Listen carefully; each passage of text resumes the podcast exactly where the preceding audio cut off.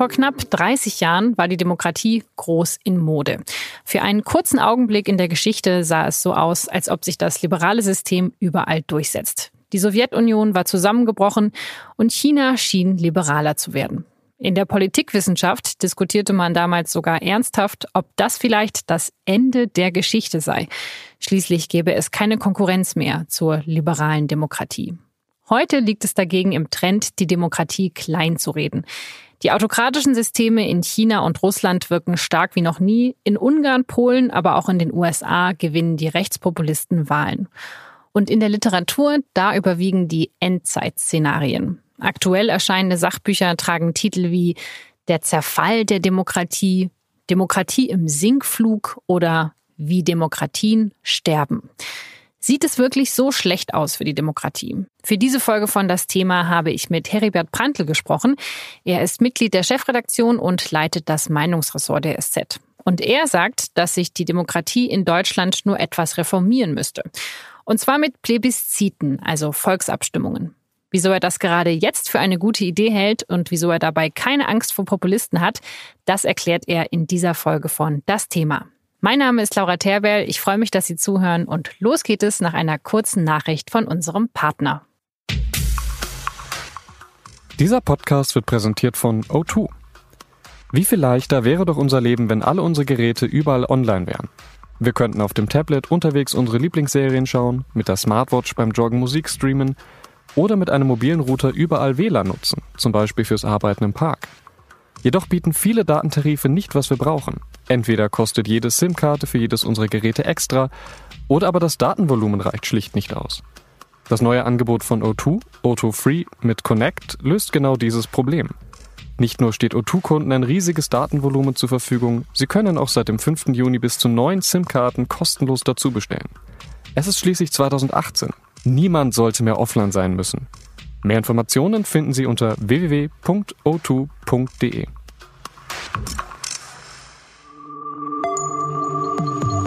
Das Thema. Der Podcast der Süddeutschen Zeitung. Herr Prantl, überall wird zurzeit die Demokratie kleingeredet, sie ist unter Druck, sie ist unter Beschuss, unsere Gesellschaft sei gespalten, verunsichert. Ist die Lage denn wirklich so schlimm? Wir leben in einer Zeit, wie ich sie in meiner journalistischen Zeit noch nicht erlebt habe, nämlich genau diese Kritik kommt so vehement, so laut und ich denke, die Demokraten würden einen wahnsinnigen Fehler machen, wenn sie in die allgemeine Weinerlichkeit einstimmen würden. Demokratie muss man offensiv verteidigen, Demokratie muss man hochhalten, auf die Demokratie muss man stolz sein. Wenn man jetzt so tut, als wäre Demokratie ein Abwrackobjekt, als wäre Demokratie etwas, wo man sich ehrlich verstecken müsste, dann glaube ich, kommen wir nicht weit. Natürlich ist es so, dass wir, wenn wir die tägliche Nachrichtenlage anschauen, manchmal richtig erschrecken. Und vielleicht hatten wir uns angewöhnt, dass man sagt, na gut, es geht einfach immer gut weiter. Die Demokratie entwickelt sich fort, die Aufklärung entwickelt sich fort. Es entwickelt sich überhaupt nichts von selber fort. Mindestens jede Generation muss sich die Demokratie, die Aufklärung, die Grundrechte neu zu eigen machen, neu erwerben. Und es ist vielleicht heute ein bisschen schwieriger als vor 25 oder 30 Jahren. Aber es ist es wert, dass man sich anstrengt. Bei welcher Nachricht haben Sie sich denn erschrocken, dass Sie dachten, okay, dass wir an den Punkt kommen, das dachte ich ehrlich gesagt nicht? Nun ja, natürlich habe ich mich erschreckt, als der Brexit abgestimmt wurde. Und ich habe mich wahnsinnig erschreckt und erschreckt mich immer noch über Trump. Fast jeden Tag gibt es Schreckensnachrichten aus Washington. Aber deswegen kleinlaut zu sein und zu sagen, jetzt hat sich die Demokratie delegitimiert, das glaube ich wäre falsch. Man muss analysieren und fragen, was ist da falsch gelaufen und was muss die Demokratie besser machen. Und was ist falsch gelaufen? Was müsste man besser machen? Ganz viel. Es beginnt damit, dass man die Bürgerinnen und Bürger beiseite geschoben hat. Ich beginne jetzt mit einer anderen Geschichte, aber die hierher gehört. Unser Grundgesetz wird jetzt 70 Jahre alt. Vor 70 Jahren wurde auf Herrn Chiemsee das Grundgesetz sozusagen geformt. Und zwei der großen Namen, die man noch kennt aus der damaligen Zeit, man kennt viel zu wenige, meine ich. Der eine ist Carlo Schmidt, der andere ist Konrad Adenauer. Carlo Schmidt von der SPD und Konrad Adenauer von der CDU. als die im Parlamentarischen Rat zum ersten Mal aufeinander getroffen sind, hat der uralte Konrad Adenauer zum viel jüngeren Professor Carlo Schmidt gesagt, wissen Sie, was uns beide unterscheidet, ist nicht nur das Alter. Es ist noch was ganz anderes. Sie glauben an den Menschen. Ich habe noch nie in meiner politischen Laufbahn an den Menschen geglaubt.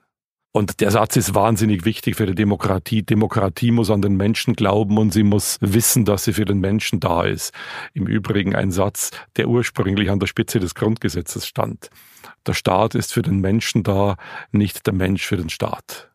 Daraus wurde dann hernach der Satz, die Würde des Menschen ist unantastbar. Und ich glaube, diese Erkenntnis ist wichtig. Die Demokratie muss sich immer wieder sagen, wir sind für den Menschen da. Und wenn die Menschen das Gefühl haben oder ein Teil der Menschen, und ich glaube in den USA war es so, vielleicht auch ein bisschen hier, als die Pegida-Bewegung begann, da geht der Staat, da geht die Demokratie an uns, an unseren Sorgen, an unseren Problemen vorbei, dann wird's heikel. Also würden Sie sagen, dass die Politik wirklich zu lange an den Bürgern vorbei regiert hat? Mir ist schon wichtig, dass die Bürger stärker eingebunden sind. Und wenn die Bürger das Gefühl haben, na gut, wir werden alle vier oder fünf Jahre, je nachdem, wie die Wahlperioden laufen, einmal gefragt und dann interessiert kein Schwein, was los ist, dann ist es fatal. Und ich glaube, das Gefühl hatten viele. Und auch da hilft ein Blick ins Grundgesetz. Im Grundgesetz steht im Artikel 20 Absatz 2 der schöne Satz, alle Staatsgewalt geht vom Volke aus. Sie wird vom Volke in Wahlen und in Abstimmungen ausgeübt. Das mit den Wahlen weiß jeder, was es ist. Wir wählen Landtage, wir wählen den Bundestag, wir wählen alle möglichen anderen Parlamente. Aber Abstimmungen? Abstimmungen gibt es dann vielleicht noch in den Ländern. Es gibt Volksbegehren, Volksentscheide. Und ich denke, da haben wir etwas vernachlässigt. Und ich weiß jetzt, wenn man sagt, auf Bundesebene sollte es auch Abstimmungen, also Plebiszite, Volksbegehren, Volksentscheide, die sogenannte direkte Demokratie geben, dann äh, kriegt man gesagt, bist jetzt wahnsinnig geworden. Brexit dieser Aufruhr, diese Pöbeleien im Internet, willst du das jetzt auch in der Demokratie haben? Und ich glaube, die Antwort ist falsch. Es geht nicht darum, Pöbeleien Raum zu geben. Es geht darum, die Bürgerinnen und Bürger zu aktivieren, die Demokratie zu aktivieren. Und ich glaube, man muss nach 70 Jahren Demokratie in Deutschland an den Menschen glauben. Das ökologische Bewusstsein hat sich in Deutschland nicht von oben nach unten, sondern von unten nach oben entwickelt. Viele gute Anstöße kamen aus der Bürgerschaft. In vielen Bundesländern haben Volksbegehren auch Irrwege der Politik korrigiert, wenn wir an die Privatisierung von der Wasserversorgung, von öffentlichen Einrichtungen denken. Da waren sie in Berlin, bei der Wasserversorgung, da waren es in Sachsen, was die Stadtwerke betrifft, Bürgerentscheide, die solche neoliberalen Verirrungen wieder beendet und gestoppt haben. Aber wie bringen die uns denn jetzt weiter? Also ich habe das Gefühl, eigentlich müssen wir uns doch mit ganz viel größeren Fragen beschäftigen, wir als Gesellschaft, wir als Demokratie. Und wie bringt uns sozusagen Plebiszit über, über kleine lokale Themen in dem Punkt weiter? Ich will ja nicht nur über kleine lokale Themen die dann im kleinen Jahr gar nicht so klein sind. Das ist sehr wichtig, ob jetzt in Oberhaching oder in Kaufbeuren eine Umgehungsstraße gebaut wird, ob ein Kindergarten gebaut wird und so weiter. Themen, die im Lokalen interessieren, sind ja ganz wichtige Themen für den Bürger. Ich kann mir vorstellen, dass ab und an auch auf der Bundesebene eine große Abstimmung geschieht und dann wird, und jetzt wird spannend, dann wird diskutiert dann muss für eine bestimmte Lösung, die zur Abstimmung steht, geworben werden. Und diese Diskussion macht Demokratie stärker und diese Diskussion gibt den Bürgerinnen und Bürgern das Gefühl, wir sind gefragt. Da kann man sich viel vorstellen. Da kann es um die äh, Dieselfahrverbote gehen. Da kann es um einzelne Themen gehen, die in der jetzigen politischen, gesellschaftlichen, wirtschaftlichen Debatte eine große Rolle spielen. Natürlich soll man nicht alle drei Wochen abstimmen. Und wenn es eine Abstimmung im Jahr gibt, ist es wahrscheinlich gut ausreichend. Aber ich denke, da setzt man die politische Debatte auf neue Gleise.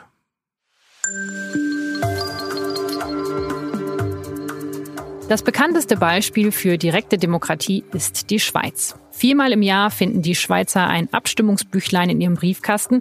Dabei geht es um den Schutz der Alpen, das bedingungslose Grundeinkommen oder den Umgang mit kriminellen Ausländern. In Deutschland gibt es keine Volksabstimmungen auf nationaler Ebene. Das Grundgesetz sieht so etwas nur in besonderen Fällen vor, wenn zum Beispiel das Bundesgebiet neu gegliedert werden sollte. Auf Landesebene und auf kommunaler Ebene sind Volksentscheide, die von Bürgern initiiert werden, aber durchaus möglich. Die Hürden für solche Initiativen sind aber je nach Bundesland unterschiedlich hoch. In Hessen gab es zum Beispiel noch nie eine von Bürgern initiierte Volksabstimmung. Deshalb sollen auch die Bedingungen für solche Bürgerbegehren im Herbst gesenkt werden. In Bayern gehen im Vergleich zu anderen Bundesländern recht viele Bürgerbegehren an den Start. Hier gibt es ein dreistufiges Verfahren, bei dem mehrfach Unterschriften gesammelt werden müssen. Außerdem werden die Vorschläge vom Innenministerium geprüft. Im Zweifelsfall entscheidet der Bayerische Verfassungsgerichtshof. Der hatte erst im Juli ein Volksbegehren aus formalen Gründen gestoppt. Ein Bündnis von den Grünen und zahlreichen Umweltorganisationen wollte ein Volksbegehren zum Flächenfraß durchsetzen. Aber das Gericht erklärte die Initiative für unzulässig, weil sie die Rechte von Kommunen einschränken würde. Ob man Volksabstimmungen auch auf nationaler Ebene nutzen soll, das wird immer wieder diskutiert, vor allem als nach der Wiedervereinigung eine Grundgesetzreform angestrebt wurde. Letztendlich hatte man sich aber damals dagegen entschieden.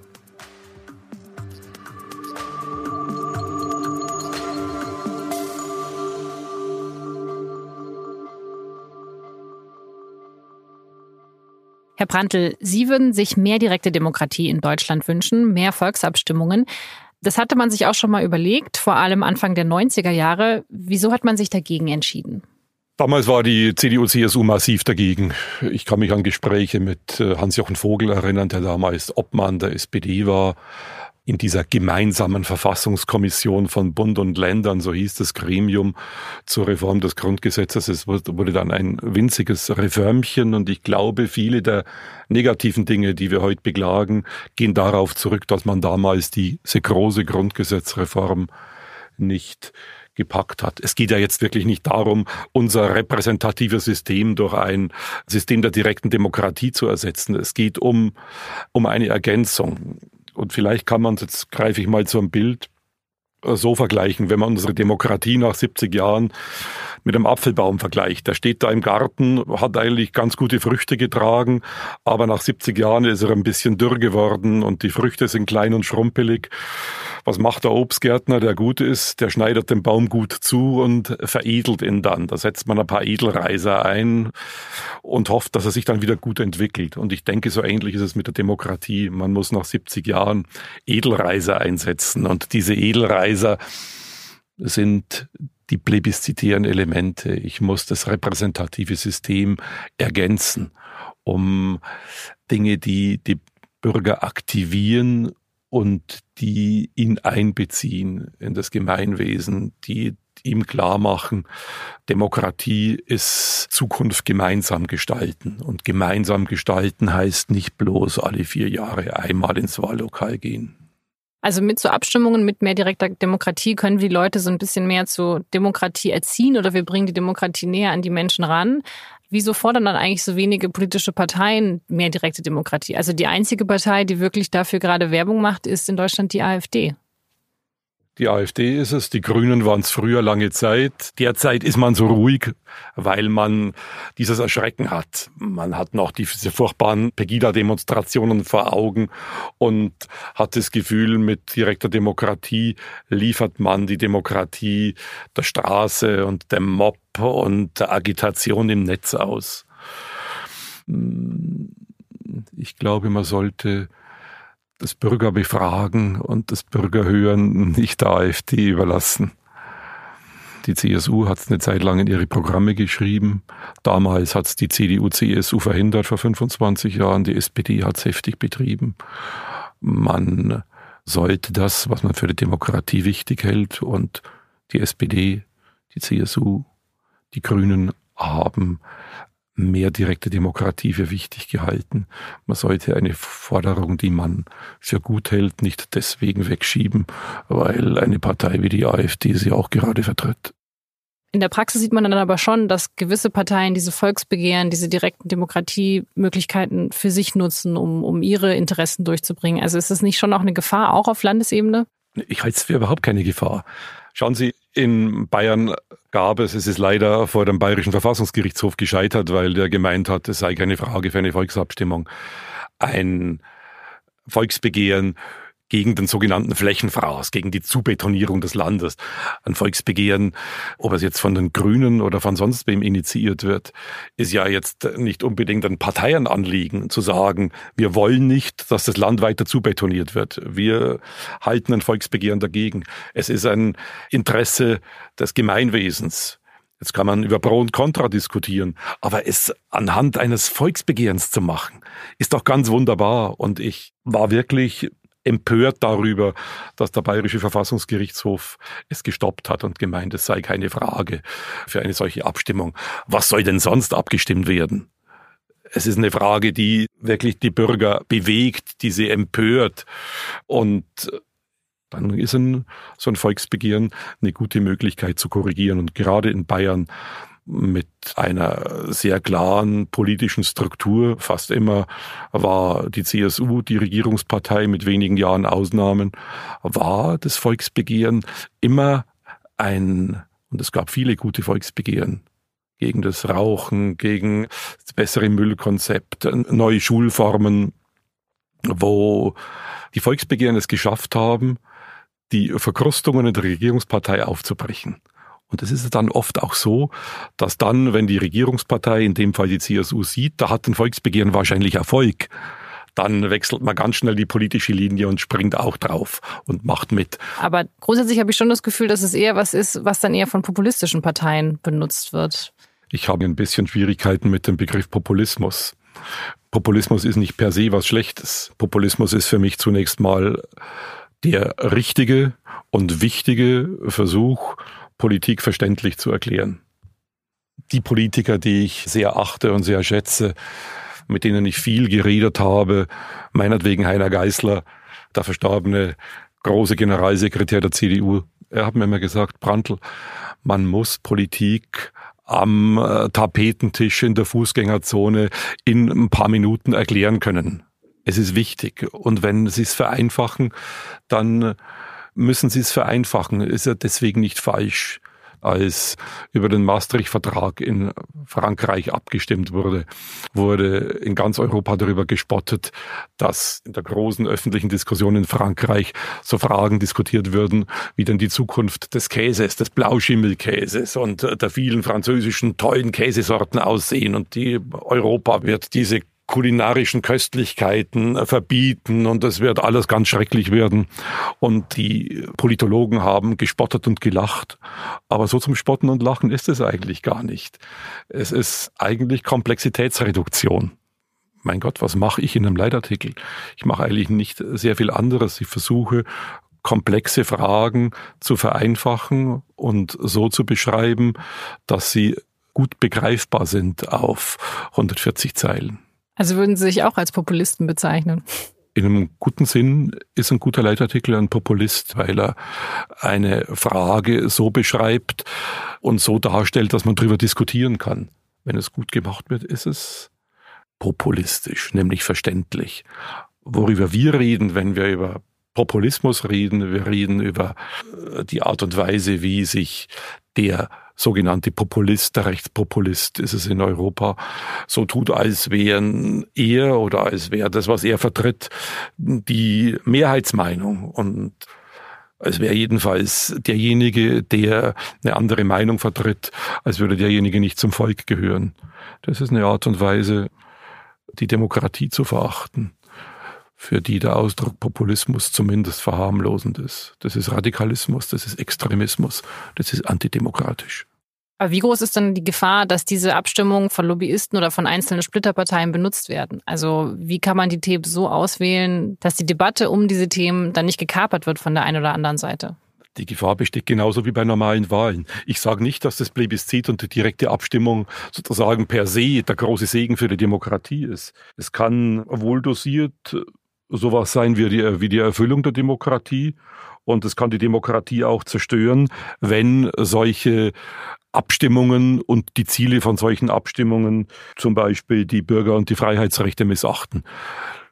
Das große Vorbild ist ja immer die Schweiz und ich bin nicht begeistert davon, wenn in der Schweiz abgestimmt wird, ob Minarette errichtet werden dürfen, weil auf die Art und Weise das Religionsgrundrecht missachtet wird. Aber ich bin überzeugt davon, dass der Sinn für die Freiheitsrechte sehr groß ist. Und wenn man von vornherein Angst hat, dass irgendwelche Feinde der Demokratie solche Abstimmungen kapern, dann muss man es bleiben lassen. Aber ich bin da ja, ich gehe da schon konform mit Carlo Schmidt. Ich will an den Menschen glauben, weil wenn man nicht an den Menschen glaubt, kann man Demokratie vergessen. Dann kann ich sagen, dann brauchen wir halt ein autokratisches System. Aber das ist ja eigentlich interessant, dass diese autokratischen Systeme wieder auf dem Vormarsch sind. Da könnte man jetzt ja auch rausziehen, die Leute wollen eigentlich den starken Anführer, die wollen sich eigentlich nicht so viel Gedanken machen, was jetzt die beste Lösung ist und selber abstimmen. Ich glaube es nicht. Gebrauchen wir mal nicht den Begriff Autokrat, sondern ich sage immer ganz gern Alexander-Politik. So eine Politik, die wie Alexander der Große den Knoten einfach durchhaut.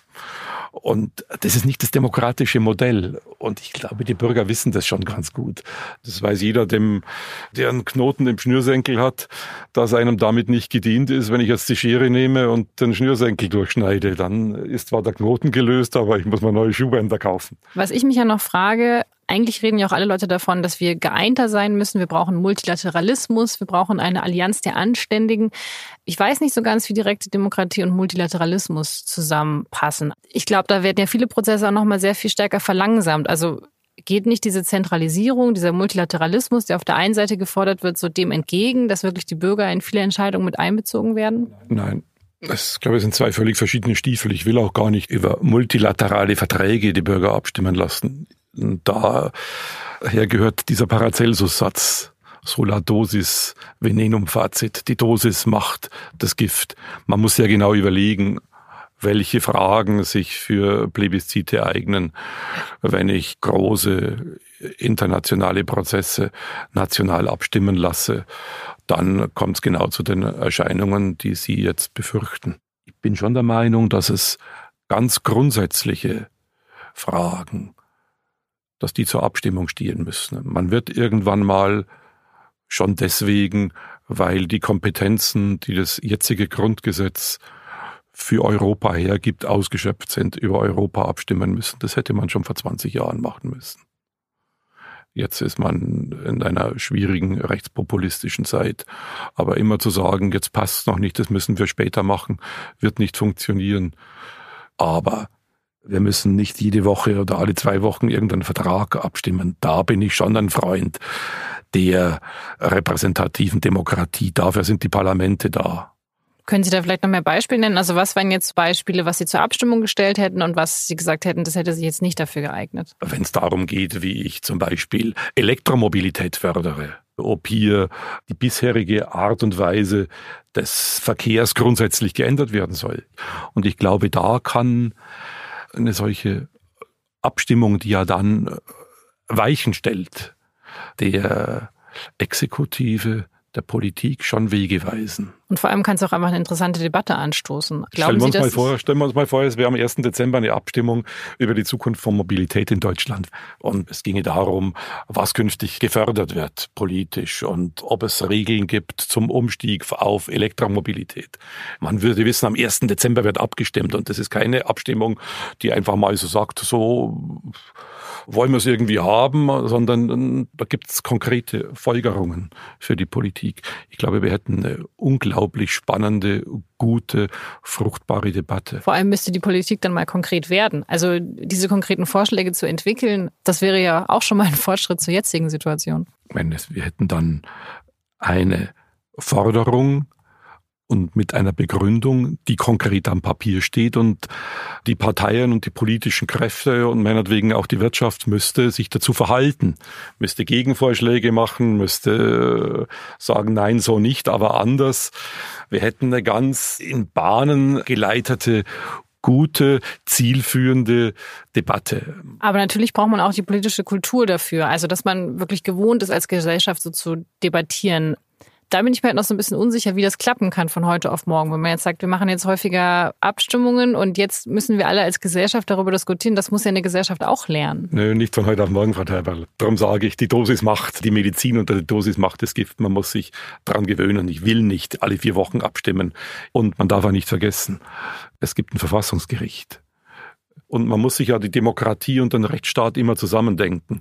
Auch bei der direkten Demokratie wäre das so wenn nun irgendwelche Bürgerrechte, Freiheitsrechte, Minderheitenrechte durch eine Abstimmung in Frage gestellt würden, dann wäre hier das Verfassungsgericht, das sagt, entweder diese Abstimmung wird nicht zugelassen, weil die Ziele grundgesetzwidrig ist, oder wenn sie durchgeführt wird, dass man sagt, es ist verfassungswidrig. Genauso wie ein Gesetz, das das Parlament verabschiedet, verfassungswidrig sein kann. Das heißt, man muss, wenn wir über Demokratie reden, wie sie jetzt ausschaut, wie sie neu gestaltet werden könnte, immer sehen, dass diese Demokratie eingebettet ist in einen Rechtsstaat. Sie haben jetzt hier auf diese Debatte angesprochen, diesen Diskurs, den wir brauchen, der, glaube ich, zu einer Demokratie sowieso dazugehört, aber den wir halt noch viel mehr brauchen, wenn es um direkte Demokratie geht. Aber genau dieser Diskurs, diese Debatte ist ja auch, also nicht in der Kritik, aber ist ja genauso wie Demokratie unter Beschuss. Also man sagt, die Gesellschaft ist gespalten, alle Menschen sind verunsichert. Wir wissen gar nicht mehr, wie wir miteinander reden können. Wie kann man denn in so einem politischen Klima dann vielleicht auch anfangen, ja, so Debatten stärker zu fördern. Die brauchen wir ja erstmal. Indem man zum Beispiel im Netz äh, die Debatten nicht den Extremisten überlässt. Ich meine, die sind stark, die haben das Feld für sich entdeckt auch um äh, so zu tun, als wären sie eigentlich die Mehrheit. Das Gefühl hat man da gelegentlich, wenn man ins Netz schaut und sieht äh, die tobenden Debatten von Radikalen und von Extremisten. Was ist eigentlich los hier in dem Land? Hat sich das Land völlig verändert? Das Land hat sich nicht völlig verändert. Die Leute sind da unendlich aktiv, weil sie wissen, da ist ein Feld, auf dem sie sich austoben können. Das Problem am Netz ist halt auch, dass jeder seine eigene Plattform findet und darüber mit Leuten diskutiert, die sowieso schon die gleiche Meinung haben. Was kann eine Plattform sein für so einen gemeinsamen Diskurs. Es ist ja nicht so, dass die klassischen politischen Parteien total blöd wären und nicht Versuche unternehmen, die, was die CDU macht, was Angela Merkel macht mit den Regionalkonferenzen, durch die Lande zu reisen und äh, zu diskutieren, ist ja der Versuch, näher an die Leute ranzukommen. Sowas muss multipliziert werden. Und ich glaube tatsächlich, jetzt bin ich wieder bei unserer direkten Demokratie, den plebiszitären äh, Elementen der Abstimmung, auch auf Bundesebene über bestimmte Fragen. Wenn über eine solche Frage abgestimmt wird, wenn man weiß, am 1. Dezember ist eine Abstimmung über die Zukunft von Mobilität in Deutschland, dann finden sich die Plattformen.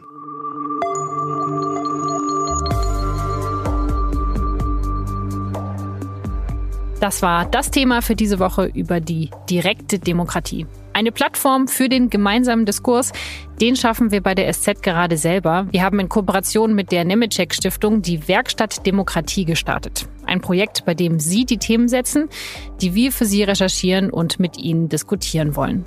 Über das Thema haben Sie, unsere Leser, schon abgestimmt. Es wird bei der Werkstatt Demokratie ums Wohnen gehen. Wie kann das wieder bezahlbar werden? Bis Mitte September recherchieren wir zu diesem Thema und begleitend dazu wird es auch Online-Debatten und auch eine Diskussionsveranstaltung mit Workshop geben.